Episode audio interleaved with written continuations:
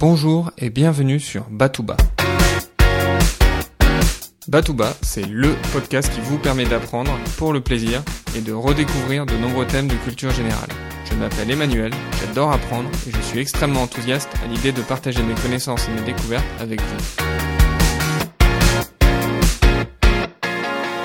Vous pensez avoir retenu tout ce dont nous avons discuté depuis le premier épisode de Batouba, n'est-ce pas? Venez tester vos connaissances et découvrir le quiz que je viens de mettre en ligne sur www.batouba.com. Ce quiz est gratuit et il n'y a pas de pub sur mon site.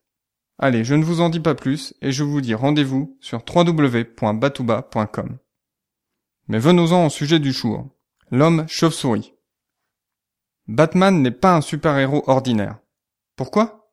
Ce n'est pas un vrai super-héros. En effet, contrairement à Superman, Batman ne possède aucun super-pouvoir. Il est comme vous, comme moi. Batman apparaît pour la première fois dans le numéro 27 de Detective Comics. Nous sommes en 1939, en plein âge d'or des comics qui se caractérisent par l'apparition des super-héros. L'histoire de Batman va se dévoiler au fil des ans, avec de nouveaux personnages, mais aussi différentes versions de l'histoire. Par exemple, dans les premiers épisodes, Batman protège New York, avant de protéger la ville imaginaire de Gotham City. Pour trouver une biographie plus ou moins officielle de Batman, je me suis rendu sur le site de l'éditeur de Batman, DC Comics.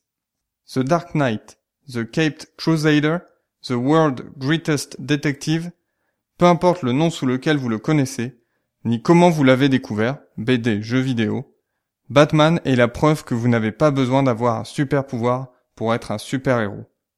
Batman est aussi le témoin de ce qu'une enfance difficile peut faire pour vous. En effet, le millionnaire Bruce Wayne n'était qu'un enfant lorsqu'il a vu ses parents se faire tuer lors d'une agression à Gotham City. Ce crime aura une influence fondamentale dans sa vie, et il se consacrera à devenir l'arme la plus puissante contre le crime, l'homme chauve-souris.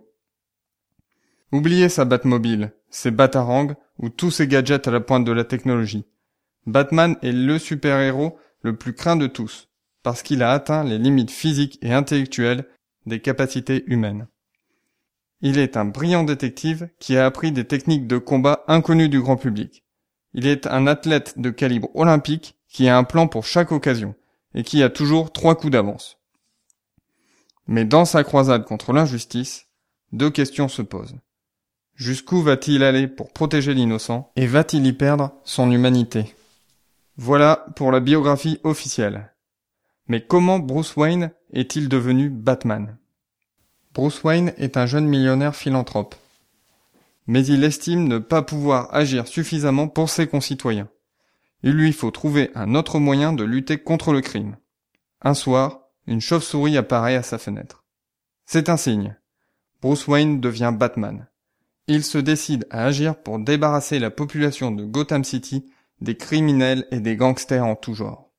Batman est l'allié de la police et l'incarnation du bien. Il lui faut donc des adversaires à sa hauteur. C'est ainsi qu'apparaissent des super vilains, comme le Joker ou Double Face. La lutte du bien contre le mal est en marche. Bien qu'il soit d'un tempérament solitaire, Batman doit s'allier afin de vaincre des forces du mal toujours plus puissantes. Il s'allie notamment avec Robin ou avec Batgirl, avec lesquels il partage plusieurs aventures. Batman est aussi membre de la Ligue de justice d'Amérique. En effet, parfois les super-héros font face à des menaces qu'ils ne peuvent éradiquer seuls. Ils ont donc besoin des forces d'autres super-héros. Parmi les membres de la Ligue, on compte notamment Superman, Wonder Woman, Aquaman ou encore Flash. Mais même les super-héros ne vivent pas dans un monde totalement manichéen, où le mal se distingue si facilement du bien. Prenons l'exemple de Catwoman, Bien qu'elle commette des méfaits, Catwoman n'est pas aussi sombre qu'elle en a l'air. Et lors de leur première rencontre, Batman la laisse s'échapper. Catwoman et Batman vont même jusqu'à flirter, mais cela ne va pas empêcher Catwoman de s'allier avec le Joker. Contrairement à d'autres super-héros, on retrouve aussi un côté sombre chez Batman. Tout d'abord, au niveau de ses intentions. S'il fait le bien, c'est par esprit de vengeance. Il veut venger ses parents. De plus, Batman sourit peu, et son costume sombre et le témoin des sentiments qui le torturent. Batman n'est décidément qu'un être humain comme les autres. Si vous voulez rajouter un peu de philosophie sur les comic strips, je vous conseille d'écouter l'épisode de France Culture des Nouveaux Chemins de la Connaissance intitulé Viens philosopher dans mon comic strip. Je vous ai mis un lien sur www.batouba.com slash 16. Je vous dis à la semaine prochaine pour un nouvel épisode. D'ici là, restez enthousiastes, prenez soin de vous et de ceux qui vous entourent.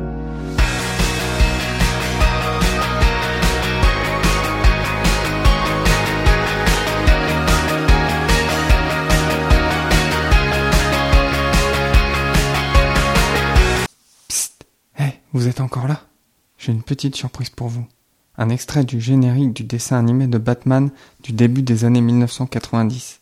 Il a été composé par Danny Elfman qui a réalisé la plupart des musiques de films de Tim Burton ou encore le générique des Simpsons.